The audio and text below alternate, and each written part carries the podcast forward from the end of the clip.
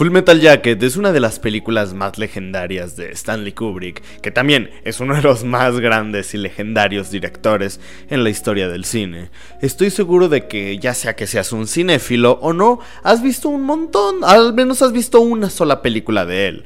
A Ojos bien cerrados, La naranja mecánica, El resplandor, etc. Hay tuvo muy pocas películas en su filmografía, que fue una filmografía bastante corta, sin embargo lo interesante de este director es que logró pasar a la historia como uno de los más grandes exponentes del cine en todo el mundo. Obviamente Full Metal Jacket es una película pues que yo hace tiempo había intentado ver, pero creo que la vi demasiado joven porque ahora que la pude revisitar en esta sesión del cineclub virtual que tengo con muchos amigos alrededor de todo el mundo, me di cuenta que no es la película que yo recordaba y hay ciertas cosas que me encantan. obviamente en esta ocasión estuve platicando con, con mi amigo Mora, con mi amiga Rebeca de la Ciudad de México y de Yucatán respectivamente. Estuvimos hablando sobre todo de la película, la filmografía de Stanley Kubrick, pero lo más importante, el cine bélico, porque estamos tan acostumbrados a ver películas de guerra, a ver cine bélico, cine que habla acerca de soldados, de traumas, etcétera pero, ¿qué hay detrás de esta necesidad de los directores, de los creativos, de querer contar una historia, ya sea que estén a favor o ya sea que estén en contra? Generalmente siempre cuando cuentan una historia así es porque están en contra de la guerra, obviamente, ¿quién va a estar a favor?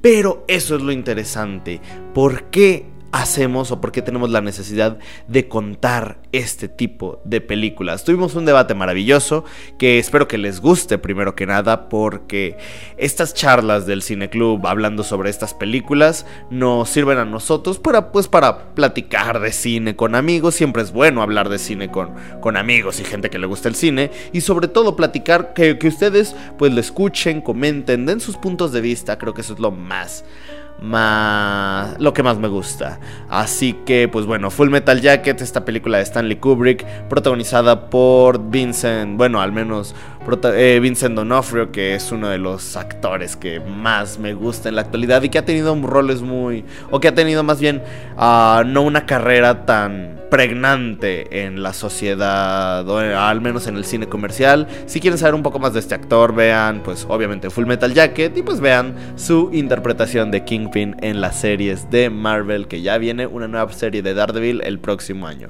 Entonces, pues bueno, les recomiendo que vean Full Metal Jacket, es una maravillosa película que les va a encantar y sobre todo, cuéntenme qué les pareció, porque existe cierto debate entre aquellos a los que les gusta solamente la primera mitad de la película y aquellos a los que les gusta la película completa. ¿Ustedes de qué parte son. ¿Les gusta solo la primera mitad, solo la segunda o les gusta la película entera?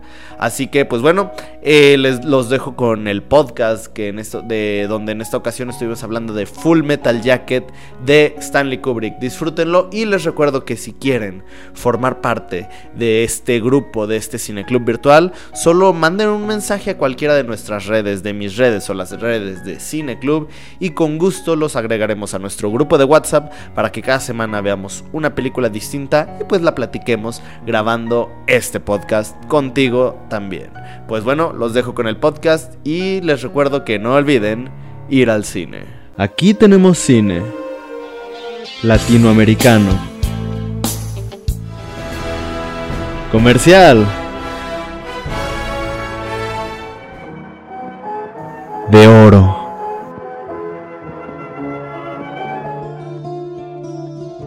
De autor, documental, de culto, experimental. Cine Club, un espacio para todo el cine.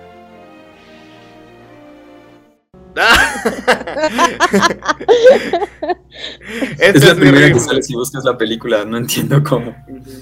Ese es mi rifle, this is my rifle, this is my gun. Muy bien, excelente fondo. Tienes 10. Tienes 10, Mora. Muy bien. Muy bien. Bueno, ahora explíquenme la película, porque yo la vi una vez y dije, ¿qué cosa es esto? La vi esta vez y dije, ¿qué cosa es esto? Originalmente pensaba que duraba tres horas, pero la verdad es que dura dos. Ajá. Ok, antes de explicarte la película, ¿tú recuerdas la historia que tenemos con, esta película de la prepa? Es lo que estaba diciendo. Ajá, déjame se la cuento. ¿La vieron en la prepa? Sí, estábamos en la prepa y tenemos un amigo que es súper, súper fan de Kubrick. Y una vez, pues yo invité a mis amigos a, pues, a quedarse a dormir en mi casa. Dijimos, no, pues vamos a... Pues sí, es lo, es lo normal, es lo que hacen los chavillos. Una orgía nomás. algo tranqui. algo tranqui, algo tranqui. Y dijimos, no, pues vamos a, vamos a elegir películas que ver. Mora llevó La Brújula Dorada, la de Kate Blanchett. Eh, vimos como 10 minutos. Nicole Kidman. Ah, Nicole Kidman, Nicole Kidman. Eh, un errorcillo. No me hagas esto. no es cierto. No bueno, Nicole Kidman. Mora llevó esa y, y como que vimos 10 minutos y a nadie le gustó y la quitamos. Luego. Yo, bueno, tengo una historia con la brújula dorada, pero sigue, continúa. Un amigo, César, llevó Los Niños del Maíz. También 10, 15 minutos y no, la quitamos. ¿Qué es eso? La de Stephen King. Ah, no, no sé. Digamos las películas más raras. ¿Cómo puede ser que hayamos visto tanta porquería? Neta. o sea, pero ni siquiera las vieron porque solo vieron 10 minutos de la película. sí. Y otro amigo, Carlos, le decimos Leches, él es súper fan de Kubrick y él estaba así de, no, chavos, traje la mejor película del mundo, es mi favorita. Full Metal Jacket, neta les va a encantar. y ya, la pusimos. Y recuerdo que justo cuando llegamos a esta escena donde este chico mata al sargento y luego se dispara, yo, yo nomás pregunté, ah, oye, si ya se murió el protagonista, ¿qué sigue? Porque llevamos como 20 minutos. Ya. Y dijo, ah, no, es que ahora sigue otra parte, pero no tiene nada que ver con esto. Y fui como, no manches, entonces para qué, ¿cómo? Y, la quitamos. No. Sí. y me quedé siempre con esa idea de. Bueno, a ver, eran también, cuidado, eran, eran las 12, una de la mañana ya a estas alturas. Ah, bueno, y faltaban como hora y media de película. Ajá. exacto. Y, y, luego nos pusimos a jugar un videojuego raro, ¿no? El de Scott Pilgrim. Muy buen juego. Y, y Po, que ya estaba ofendido. Ajá. Ah, ya se había subido a dormir. Ya se, molestó, se quería dormir y se molestó con nosotros porque no nos íbamos a dormir y lo íbamos a despertar cuando nos fuéramos a dormir. Entonces nos mandó a todos a dormir. Ajá, llegó, nos apagó el Xbox y dijo, ya, se duermen todos. Y ya. Acabó con nuestra fiesta. Qué intenso. o sea, creo que les pasó como. Creo que no sé si ya les he contado. Creo que sí la conté acá que cuando la primera vez que vi Psicosis, yo uno de mis tres favoritos, uno es Kubrick y el otro es Hitchcock, uno de, y este, y eh, dije, ah, voy a ver Psicosis, ¿no? Porque es la obra maestra. Y matan a, Janet Lee y en los primeros que 15, 20 minutos de la película, y yo, no mames, ¿qué es esto? No puede ser. ¡Ah! Me enojé y apagué la película. Y tardé como 10 años como envolver a, dije, bueno, me voy a dar otra oportunidad a esta película y, se la, y me gustó mucho, o sea, como que ya pasando de esto y superando mi enojo, me gustó mucho. Creo que nosotros también llevamos 10 años desde ese momento. Sí. Sí, 10 años justamente. Ve, todo está conectado, no hay coincidencias en este mundo. Así es. La verdad es que, bueno, y además nosotros habíamos invertido una hora. En ver tres, en intentar ver tres películas. Tres películas, no tiene nada que... ver. O sea, y esta, en verdad es como dijo Carlos en ese momento, no tiene nada que ver. Mira, creo, creo, creo que ya entiendo a qué se refería y creo que sí tiene algo que ver. Te voy a decir. O sea, no, pero ajá, no creo que Stanley haga una película que no tenga que ver nada con la, la otra mitad, con otra, la otra mitad. O sea, o sea, nada más está como sí, setting the scene. Está. Está como. Mira, está ligado más que nada en A ver, a ver, ya, ya voy a empezar. A ver, dinos, ya, dinos, Ya, ya. Ya voy a empezar con mi teoría conspirativa. ¿Puedo anotar mi teoría en el chat? Eh... No, la dices, la dices, la dices, así hablada. Pero para que se vea que la dije antes. Ah, va. Sí, sí, sí. Va. Mira, yo creo que eh, estaba viendo la película, todo iba bien.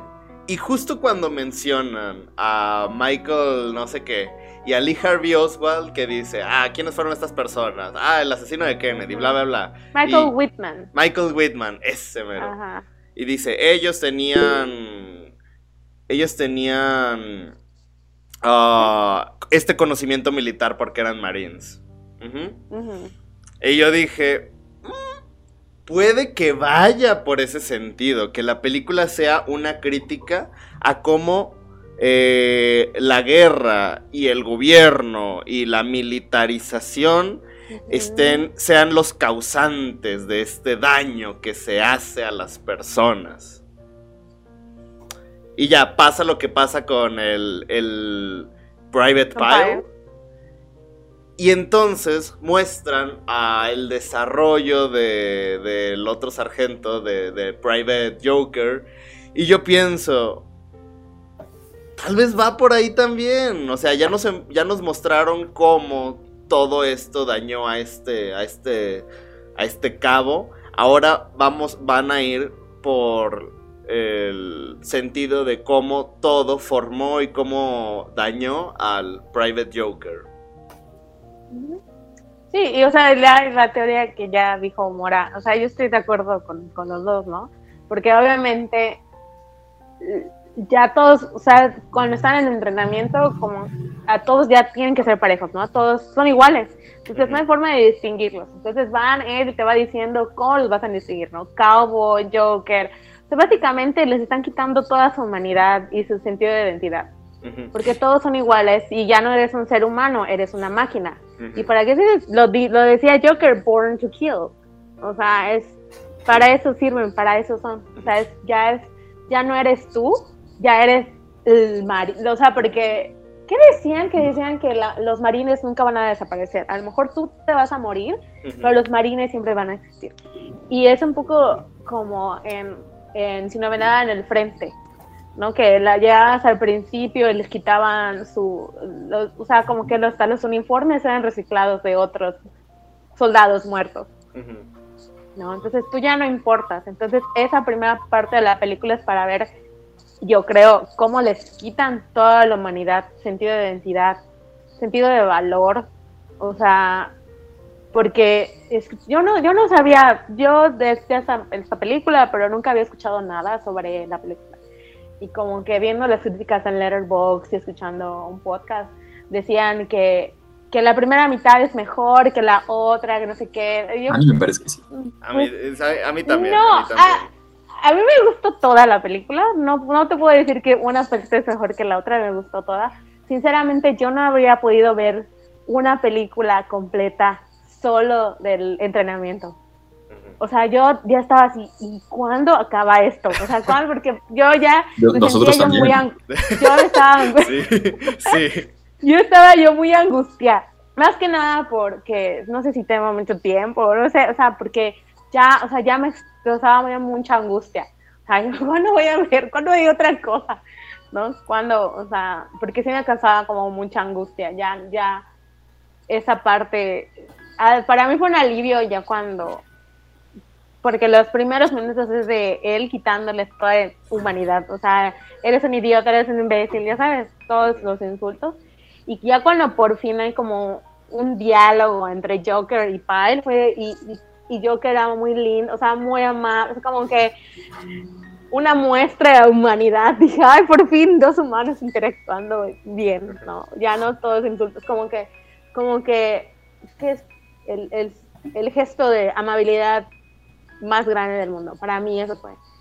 ¿no? Entonces, sí no hubiera soportado una película entera sobre el entrenamiento porque ya era demasiada angustia para mí, ya, era demasiado, no sé. Y la segunda parte también me encantó. La verdad, toda la película me gustó mucho.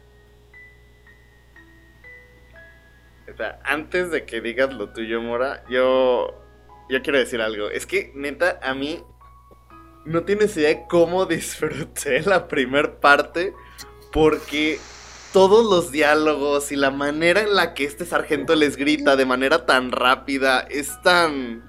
No sé, neta, yo lo disfruté mucho porque yo decía, es que... ¡Wow! Neta...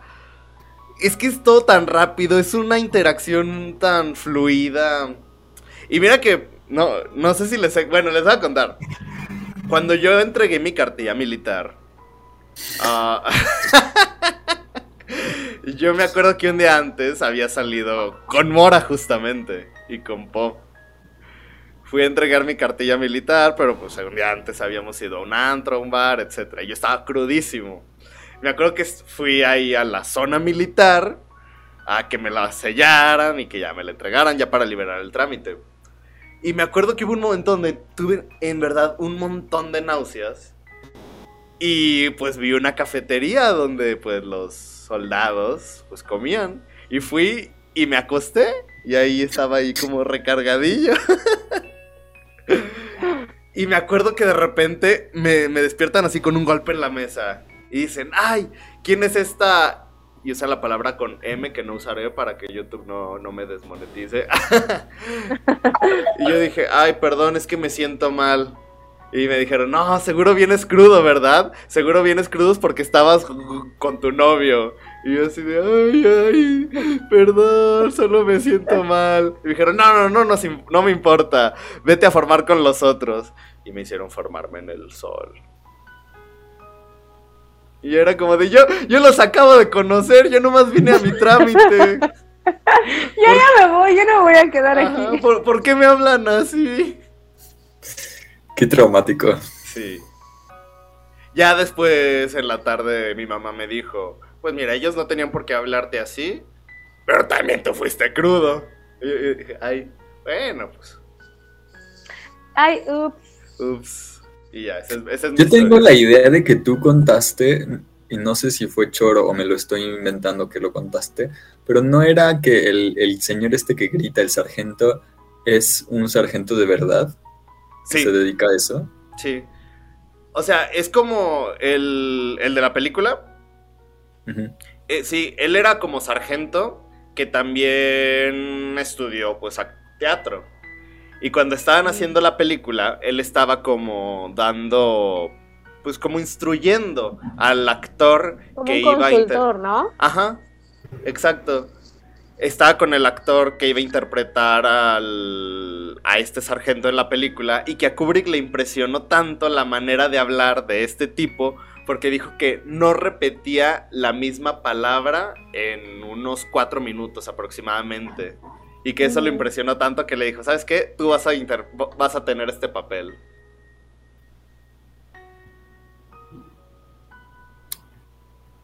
Eh, ahí está la meritocracia. Exacto. O no sé. Pero a mí me, gusta más la primera parte porque, por las, pues eso, por las actuaciones. O sea, tanto la del sargento como la de Private eh. Se me hacen como lo mejor de la película. Y también las tomas. Son más tranquilas, más pausadas y más tal. Y ya cuando van a la guerra siento que son tomas típicas completamente típicas. Y actuaciones completamente típicas y pues lo de siempre. Y el final parece el final de una película de Van Damme o de este otro que es el del submarino o de Bruce Willis o de lo que quieras. Entonces, pues...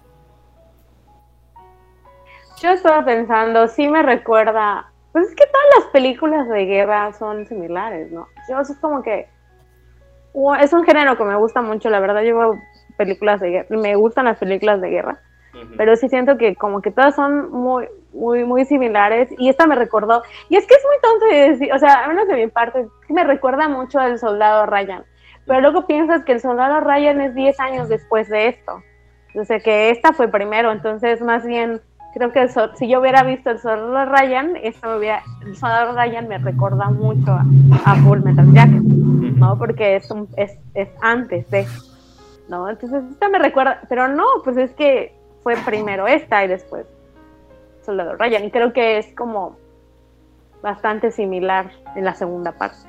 Así lo, lo a lo mejor lo, lo único, lo, lo, a lo mejor lo más diferente es la primera parte. Pero creo que en ese sentido, bueno, no sé qué opinan ustedes, como que las muchas son, son muy similares, pero pensando que esta es como una de las, no de las primeras, porque siempre han existido las películas de guerra, pero pues de lo contemporáneo es lo más antiguo. Digo, yo todavía no había, o sea, no habíamos nacido cuando salió Me faltaba un año para nacer todavía. No, pero sí dije, ay, pues que me recuerda mucho a Salvador Ryan. No, pues es que esto es antes de.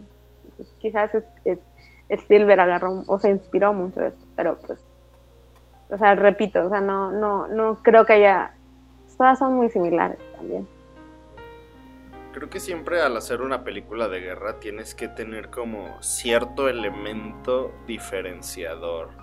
Por ejemplo, 1917, um, o sea, pienso, la diferencia fue la que es una sola toma. Es un plano secuencia, ajá. Y que realmente no está tan centrada tanto en la guerra, sino en, el viaje de estos dos soldados. ¿Qué otra? Me gusta, por ejemplo, la de Hacksaw Ridge con Andrew Garfield. Que, pues digo, obviamente por el tipo, por la historia que cuenta de este soldado que se rehusaba a utilizar armas y que era más y que era un, un soldado médico pues obviamente se centra más en cómo él buscaba salvar a los demás. Pero por ejemplo también, eh, ay, ¿cómo se llama esta película alemana? La, de los Oscars, la que acabas de mencionar. Ah, la de Sin novedad en el frente. Sin novedad en el frente. Obviamente pues, esta se, se centra mucho en todo ese conflicto bélico, pero no sé, lo hace de una manera muy, muy cruda y muy, de verdad, muy personal. Ajá. Sí, ese es uno de los aspectos que me gustó de esta película, no me gustó tanto de Sin Novedad en el Frente, porque siento que es, o sea, ya Sin Novedad en el Frente ya pasó, ya, ya aparecían, o sea, y no es un insulto, porque también es de mi director, es como, ya, ya el sole con la sangre, o sea, ya el sole, o sea, con, con Tarantino, ya con los brazos cortados y la sangre, así un momento en que ya, o sea, ya, ya con la sangre, ya basta, que cuerpos aplastados, y, o sea, ya ¿no? Y, creo que esto es un poquito, igual pasa con el soldado Ryan, ¿no? La primera, la primera secuencia de que llegan a Normandía es igual muy sangrienta y en esta sí es sangrienta, pero no siento que vi tanta sangre. ¿Sabes qué película acabo de recordar? Que no es sobre guerra, pero tiene una secuencia de guerra que neta te, me, me choquea. La de Ants, la de las hormiguitas. Ah. Cuando el, la, el protagonista está caminando y de repente agarra la cabeza de uno de sus compañeros. Ajá. Uf. Uf. Ay, esa película veía yo mucho de chica. a, mí, nunca me gustó. Yo siempre fui el chico que prefería el lado brillante de Disney. Y cuando vi esa dije, no, no, mi madre, no mamá, no me gusta. A veces me gustó mucho, de hecho tenía en VHS. La que no me gustó fue la de Box. ¿Cuál? ¿A Box Life? A ah, Box Life. Ajá, la de bichos. ¿Cómo se llama? Bichos, ajá, esa. Ah. Esa no me gustó. me gustó más hormiguitas y salían como que en la misma época. A mí me gusta, sí, me gusta. A mí en ese tiempo me gustaba más también a Ants. Mm. Pero me gusta mucho también la de la de bichos por Despedido, despedido.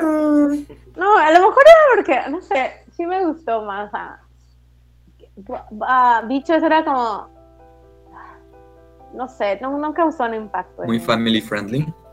Ah, tal vez. No lo quería decir, pero sí. Muy bonito. era muy, tierno todo. Porque antes también era medio, no, bueno, no diría erótico, pero... Era como, tenía como chistes para adultos. Era como muy... Era para niños, pero también era como, o sea, si lo pienso ahorita, o sea, hace años, años, años, años que no la veo. Pero si lo pienso ahorita, dices, oye, esa película no era para, o sea, tiene muchos, muchas insinuaciones, mucho doble sentido, muchas cosas que a lo mejor como niño no entiendes. Pero sí, sí, era muy adulta. Sí, estaba medio subida de tono en muchas cosas. O sea, desde que. va, va, a estar en el bar, ¿no? Entonces era como, están coqueteando, entonces eran como temas como muy adultos. Y en cambio, Bichos es como muy ah, infantil. Bichos es los siete samuráis. ¿Sí? En, no sé, nunca he visto los siete samuráis. Creo que te trabaste, Mora. Sí, sí, es, es verdad. Ah, ya, ya, ya estás destrabado. No, yo iba a decir que me trabé, pero mentalmente. No, yo iba a decir que, ah, se hacían muchas películas en ese tiempo que no eran para niños, o sea que quienes las hacían no las hacían para niños, pero se pensaba que las caricaturas eran para niños y ya se, se hacía el marketing para que fueran para niños, y los papás pensaban que si eran caricaturas eran para niños. Es lo, que, dice Guillermo, ¿no? Lo que decía Guillermo del Toro. Que la animación no es para niños. Entonces, puede ser para niños y puede, es para todos. ¿no? Pero como dices, como es caricatura, es para niños. Sí, todavía se piensa, la verdad es que todavía se piensa. Sí, sí es algo como, no sé cómo se llama, en fiesta de salchichas, ¿la vieron? Ajá, la, de, la de supermercado. Y que decide, o sea, es literal es para adultos pero es mala. O sea, a mí no me gustó. No, a mí tampoco, o sea, es es como al niño, el niño de secundaria con la libertad para decir todo lo que, Ajá. Lo que piensa. público. Pero bueno, entonces, Mora, ¿qué? explícanos tu teoría que pusiste en el chat. Pues nada, que, o sea, yo siento que lo, lo que conecta la primera con la segunda parte es que es una parodia, o sea, hay una parodia de cómo funciona el ejército. O sea, es ridículo el entrenamiento, es completamente ridículo y siento que mientras la veía decía es que el chiste es que sea ridículo. Es muy sectario, muy sectario de... Eh, tienes que hacer cosas estupidísimas, o sea, te tienes que olvidar de tienes que comer tierra, si nosotros te digamos que comas tierra, tienes que comer, o sea, hacer cualquier estupidez que nosotros te digamos. Y nos aseguramos aquí de que pierdas toda racionalidad, todo sentido común, porque nosotros te vamos a pedir cosas que están contra el sentido común. Entonces tenemos que asegurarnos de que cuando te mandemos a la, a la guerra ya hayas perdido el sentido común. Les dicen como, eh, la, compasión o tienen que hacerte duro, pero no, te están haciendo estúpido. O sea, y se tienen que encargar de hacer. están convirtiendo en una máquina que sigue órdenes y que sabe usar un sí. Sí, sí, sí, sí. Y pues por eso es como. Ah, perdón, sí. Nada, nada, sigue porque iba a pasar a la siguiente parte. No, y, por eso es como para mí un poquito así como que una muestra de humanidad el, el hecho de que, o sea, ya le, le ayuden, ¿no? Ya le mira, como, ya llegó un momento en que ya parecía un poquito hasta tonto, ¿no? Que, que hasta lo vistiera, ¿no? O sea, como que, como que no pueden penetrar a este dude porque este dude todavía está como que muy inocente, o sea, como una persona muy inocente. Y incluso Joker era bueno, le decían, no, no te odian, como que hasta él perdió su humanidad en el momento en que lo de los jabones, pasa, le pegan con los jabones. Joker no que estaba como que un poco inseguro. Creo que Cowboy era el que le decía, ah, o sea, como que lo animó. También en ese momento Joker también perdió un poquito de, o sea, perdió también su humanidad y su sentido de compasión, ¿no? Y se arrepintió un poquito, porque además ya veían que como que Pyle no estaba muy bien de la cabeza. ¿No? O sea, ellos ya sentían eso y este y sí, como dices Mora, es un poquito ridículo, o sea, todo lo, o sea, si lo piensas en un sentido común, racional, la guerra es tonta, la guerra es ridícula. Y entonces te están pidiendo que hagas cosas tontas, te están quitando tu humanidad. Y entonces, pues, a ver, ¿y qué esperas, no? Y a mí me hubiera, o sea, me hubiera gustado saber como qué impacto ocasionó en Joker, no sé, si es que ocasionó un impacto ver a su compañero matar a su sargento y luego sucedamos.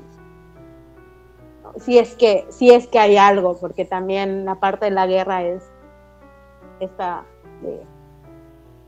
de, de, ajá, de, de perder el sentido y a lo mejor un poquito sus emociones, Y es algo cuando llegan de la guerra los veteranos, y especialmente pasa mucho en Vietnam, del síndrome de estrés postraumático, que es una cosa que no existía, poco, poco a poco, y también el, el, la parte de psicología de, de, del reclutamiento de, ay, si quieres entrar al ejército, sí, al momento ya de la guerra, ni siquiera ver si esta persona estaba apta para, y es obvio que Pael no era una persona apta para el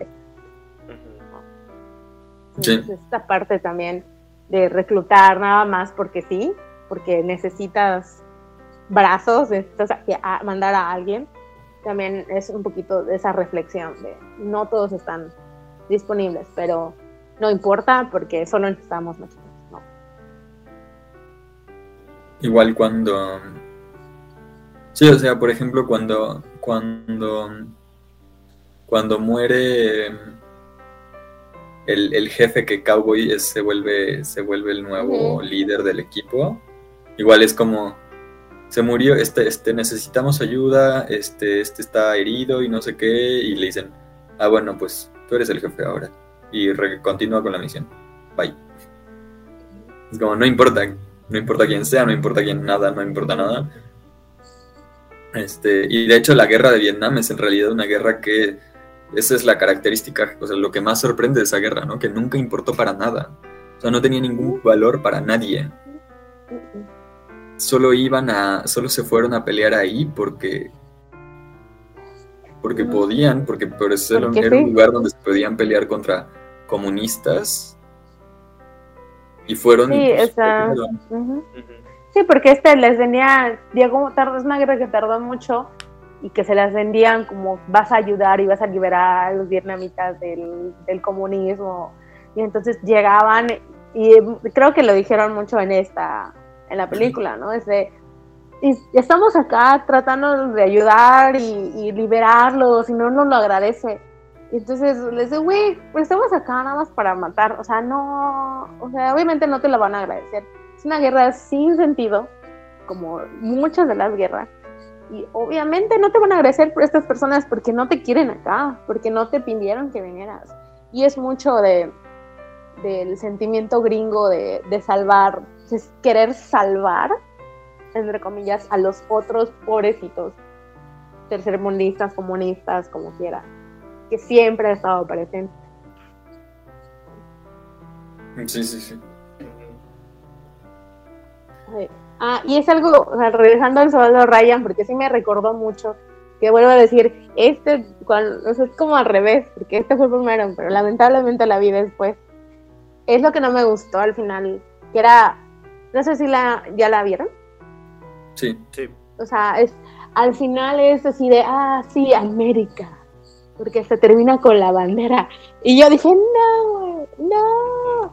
O sea, finalmente son propagandas, ¿no? De, ah, sí, la guerra. A lo mejor la Segunda Guerra Mundial sí tuvo, o sea, sí tuvo un propósito, pero lo supieron hasta cuando llegaron, porque en realidad no sabían qué estaba pasando exactamente en Alemania, se supone, ¿no? y si es a lo mejor si tiene un poquito más de sentido esa guerra, pero eso es como que lo, no, no, no me terminó de gustar, que sí, viva los Estados Unidos y el patriotismo y no sé qué, y, y sí sentí un poquito de eso aquí, al final, pero no tanto, no tanto, sí, sí. porque hasta entre ellos eso se decían, no, no te van a agradecer porque esa guerra no tiene sentido, güey, o sea, vas a regresar a tu casa y te vas a morir y por eso ya mucha gente ya no quería ir.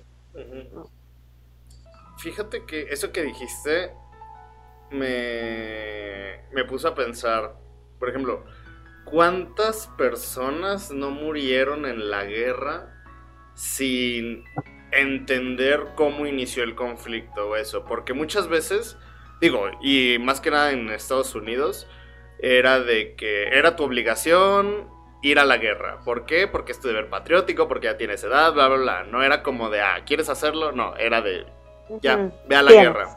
Y como dices, nomás les vendían la idea de, estos son los, nosotros somos los buenos, estos son los malos.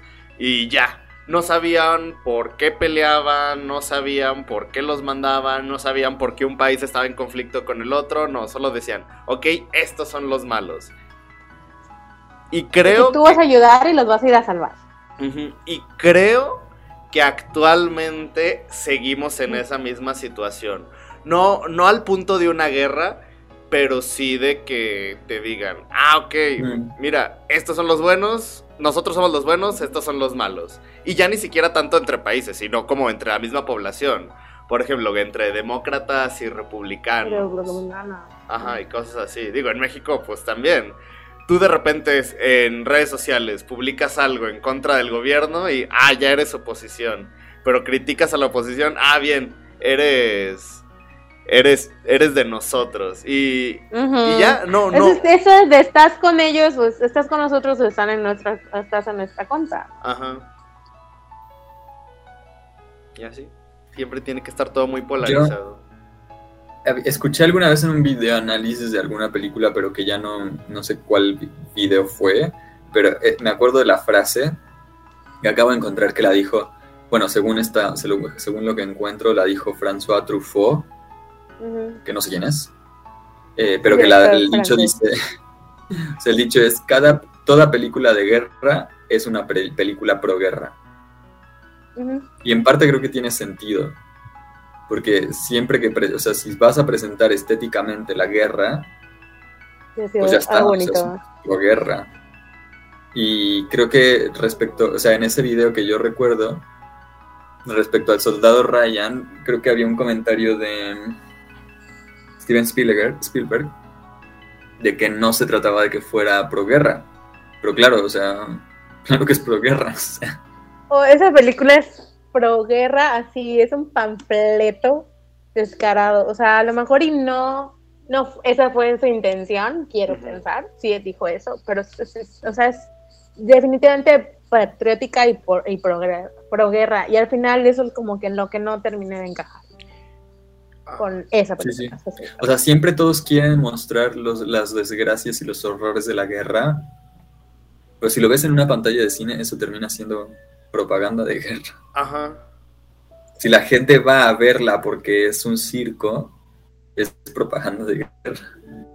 A lo mejor... Tiene muchísimo sentido. O sea, sí, yo considero que, regresando a su novedad en el frente, a lo mejor esta versión, no he visto la primera versión, o sea, la, la, de los gringos, sí sentí que era un poquito antiguerra.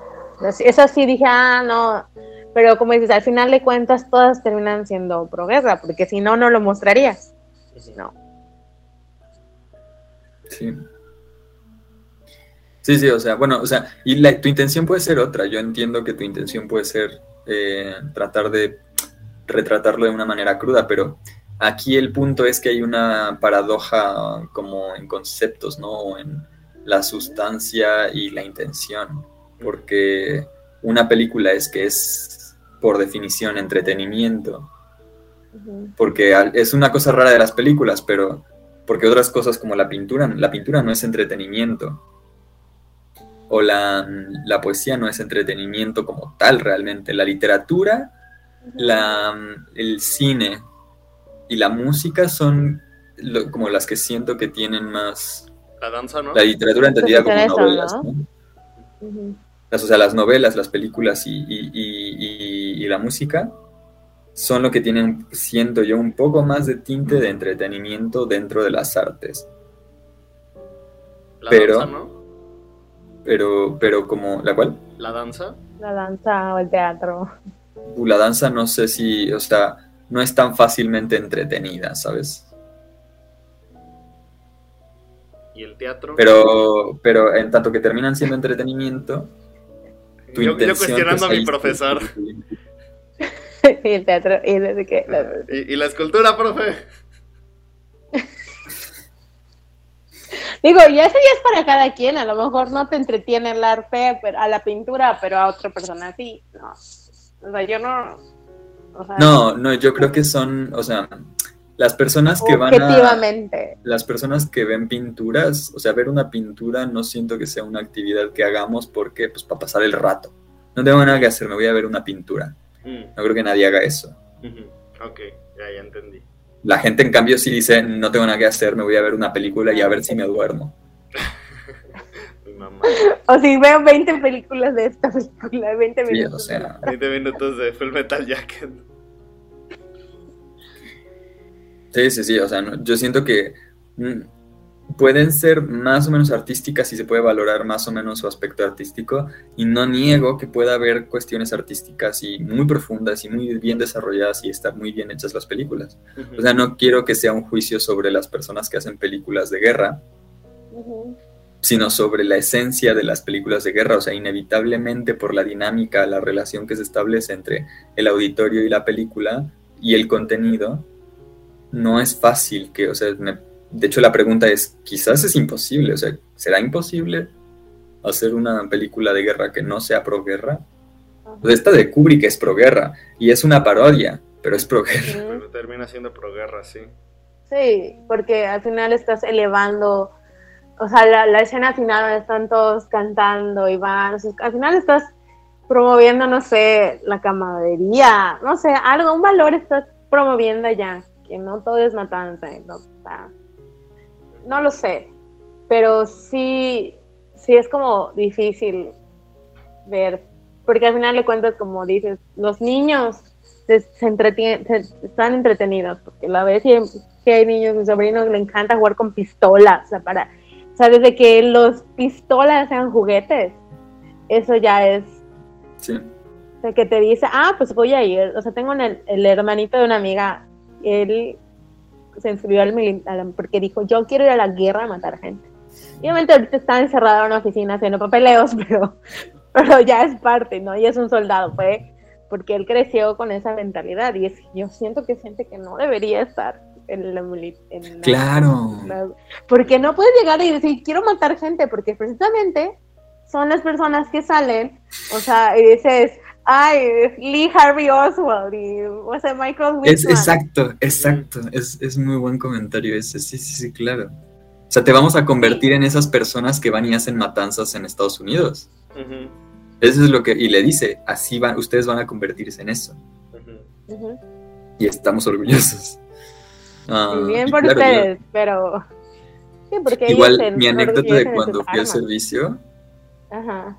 es que eh, estábamos, pues lo típico, te, te, formas para entregar tus papeles, estamos todos ahí de hueva y, y mientras estamos esperando, llega un soldado y nos, nos dice, este, se pueden encuartelar, porque está eso de encuartelarse, ¿no? Lo haces más rápido encuartelado, pero tienes que estar ahí, hacer todo lo de un soldado, no sé, eres un soldado.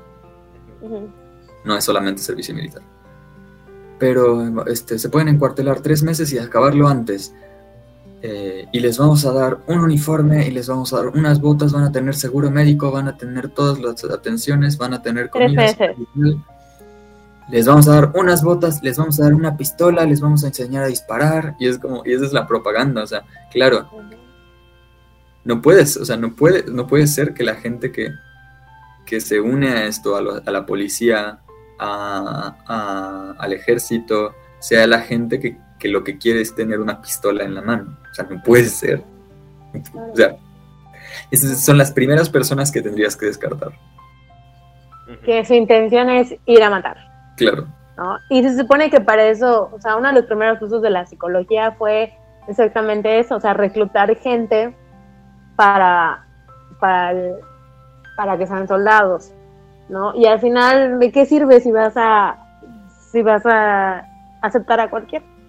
¿no? Porque en realidad es lo que necesitas, necesitas manos, alguien, a una cosa que sepa agarrar un arma y disparar, ¿no? No necesitas un ser humano, eso es lo único, ¿no? Y, quiero pensar que también hay muchos problemas después de Vietnam, porque pues como ya ha avanzado la medicina, aunque no tengas una pierna, puedes sobrevivir, pero vas y regresas a tu vida y tratas de, no puedes ser ¿no? Es como, y es gente abandonada digo, es, es, es, es, bastante difícil, ¿no? Este asunto de la guerra.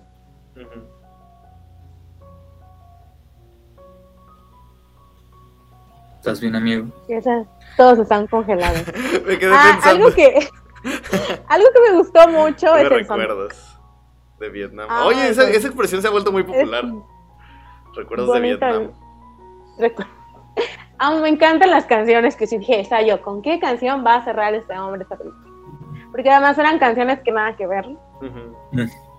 Ajá, muy alegres con el contraste, nada. Y, hay una canción que sale en Cuatro Bodas y un Funeral. Y dije, terminando de ver esta película, voy a ver Cuatro Bodas y un Funeral. Algo más ligerito. Para digerir. Ay, ay, ay.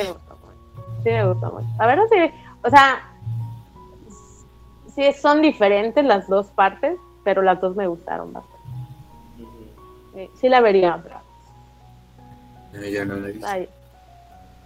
Y está muy nerviosa de... Ojalá que me guste, ojalá que me guste. Ay, bastante nerviosa. Entonces, ¿cuántos Rebecca Points le das? Ay, creo que le di cinco. Sí. Cinco. ¿Y tú, Mora? ¿Cuántos morapuntos? Cinco. Pues si Rebeca le da cinco, me da confianza para yo darle cinco también, no sé. O sea, pero Rebeca, ¿le diste 5 de 10? Sí. No, perdón, 5 de 5. Ah. No. 5 estrellitas. No sé cuántas son. A mí me encantó, le pues, doy. por eso son Rebeca puntos. Ajá, sí, sí, sí. O sea, yo 5 de 5. 5 de 10 de 10. 10 de 10. 10 de 10. Sí, lo siento. Es que sí me encantó. Me encantó, la vería otra vez. Y me gusta mucho. Yo, es que a mí se me hace muy pesada. Yo le daría. Y las tomas tampoco es que me, me impresionan mucho. Está lleno de personajes que a mí me chocan. Eh, y el, la segunda parte es como. Ay, perdón, Mora, soy alérgico a tus comentarios.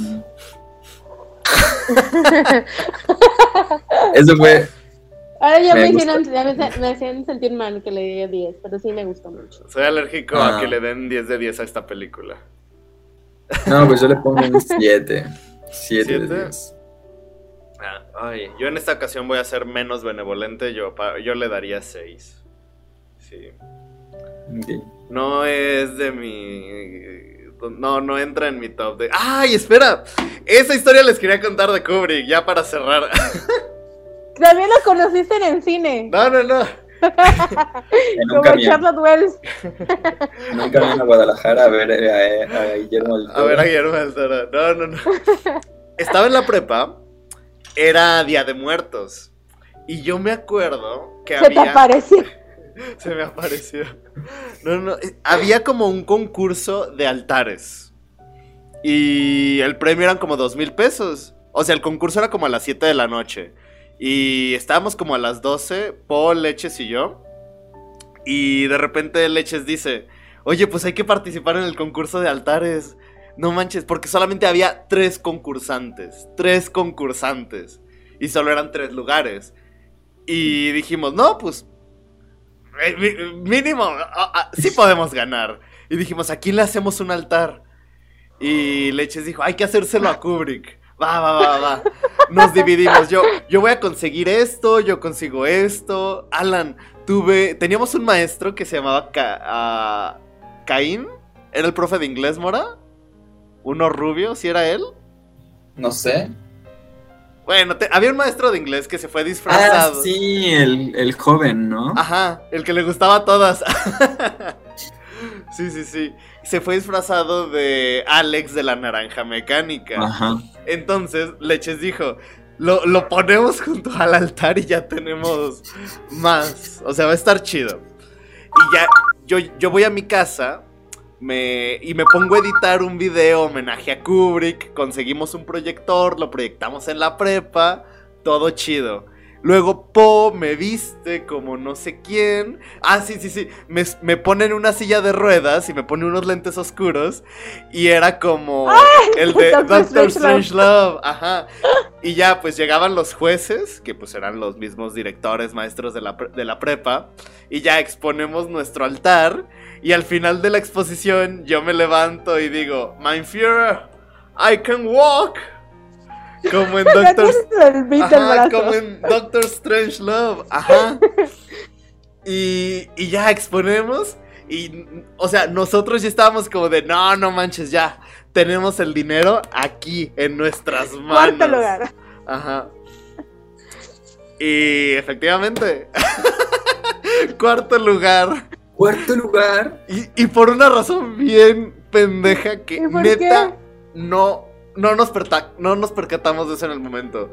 Porque hicimos nuestro altar de cuatro niveles. Y los altares son, de... son de siete. O nueve. O nueve, ajá. Y como lo hicimos de cuatro, quedamos en último lugar.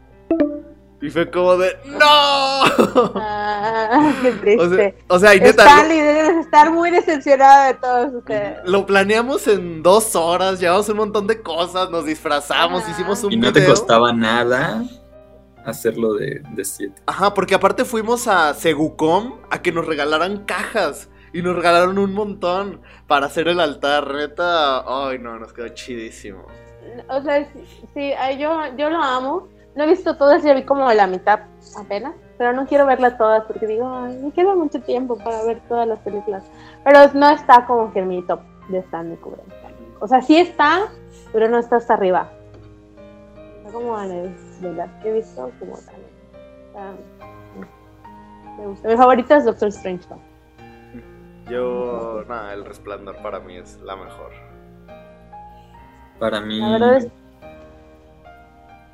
la de 2000. La Odisea en el espacio. Yo de las que he visto es la que menos me ha gustado. O sea, no puedo decir que no está. Está buena, es una buena película, pero. Es así, dije, ah, Dios mío, ¿y ahora qué? A mí me gustó mucho que está basada en un cuento de mm, Clark Ashton Smith. Mm. El, el principio gusta mucho la, la, que tampoco me gustó mucho es la de Bart Lyndon. Arthur C. Clarke. Arthur C. Clarke. Arthur C. Clarke, sí, en Me gusta mucho la naranja mecánica y Resplandor también. Esas son como que las tres. Para mí. Pero el Doctor Strange Love. Solo la he visto una vez. He visto muchas veces el Resplandor y la naranja mecánica. Pero sigue siendo mi favorita, Doctor Strange. Esta es como la cuarta, la chica. Pues bueno, amigos. La película de la próxima semana va a ser una mexicana. No, eh. Esta. La de Marte con. ¿Cuál? La de Marte con. ¿Cómo se llama? Cristian Martín, ¿eso qué es? Buscando Marte. Leguas Calientes, ajá. Con este Luis Gerardo Méndez. Ajá. No. Esa, esa, esa también la vimos juntos y Creo que tendría que verla. en el Padre Amaro. Eh, yo me acuerdo que cuando. Es que cuando salió el en el Padre Amaro, estaba yo en la secundaria. En la prepa, no en la secundaria. Y era de. Ay, este, vamos a verla porque era súper así de tabú, ¿no? El crimen del Padre Amaro, ¿qué era la.? Y teníamos un amigo que era así muy alto. Le dijimos, tú voy a comprar los boletos porque tú pareces de 18. Tú pareces. clásico, clásico. Sí, ya entramos a ver la película. Y llegamos y, salí y dije, ah, ok. o sea, no me pareció nada escandaloso, porque hasta la iglesia la quería, ay, es que la vi y dije, ah, ok, ¿eso quieren cancelar? No, yo tampoco. Y tenía yo que quieres 14 años. Antes pensabas, cuando eras pequeño, pensabas que las, que las películas clasificación C ya eran casi porno. Ajá. Yo lo sigo pensando. y es que así te lo, así te lo pintaban. Y ya las veías, era como de, ah, ya soy adulto. vi, el crimen del padre Amaro. Amaro, sí. inmediatamente te empezaban a salir pelitos en el bigote y te salía acné. Ah". Pero luego corrías a, comprar boletos para la película de Yu-Gi-Oh! y con tu carta de Yu-Gi-Oh! Con tu carta. bueno, no, no sé si. Ah, bueno, a mí me tocó mucho en la secundaria, en la prepa, la película, las películas de los huevos. Ah, también. Que eran tipo esta que dijiste de la salchicha, pero con un poco ah, más de cuerpo, ¿no? Ajá. Ajá. Sí, las primeras, ya después ya fue sí, esas todavía estaban, tenían más más carnita, más huevo. Más sustancia. Le echaron más huevos a esa. Ajá. bueno, y Arena está en la película. Ah, es la de güeros. Ah. No, no, no huevos, güeros. Güeros. Güeros. ¿La han visto? Suena, pero ¿por qué? No, no me suena el nombre, a ver. Con. Es de Alonso Ruiz Palacios con Tenoch Huerta. Ah, Es como yo, del ah. 2014. Ah, no, pero el estilo sí. Creo que lo entonces él, estaba pensando. Pero igual, pues es el director de museo. Así que esa es la película. Y hoy prometo que ahora sí les mando el link tempranito.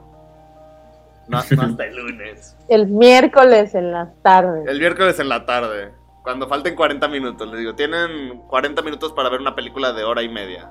Apúrense. Ah, está bien. Vale. Pero bueno, pues muchas gracias amigos. Nos Hasta vemos luego. la próxima semana. Suerte en tu ramen o lo que dijiste que ibas a hacer, para que no me acuerdo. Sí, ¿te acordaste bien? ¿Sí es ramen? Eh... Excelente. Ay, es que hoy no he parado. Yo, eh, yo, yo ahorita a mimir, pero bueno. Nos vemos la próxima semana, amigos. Bye. Bye. Bye.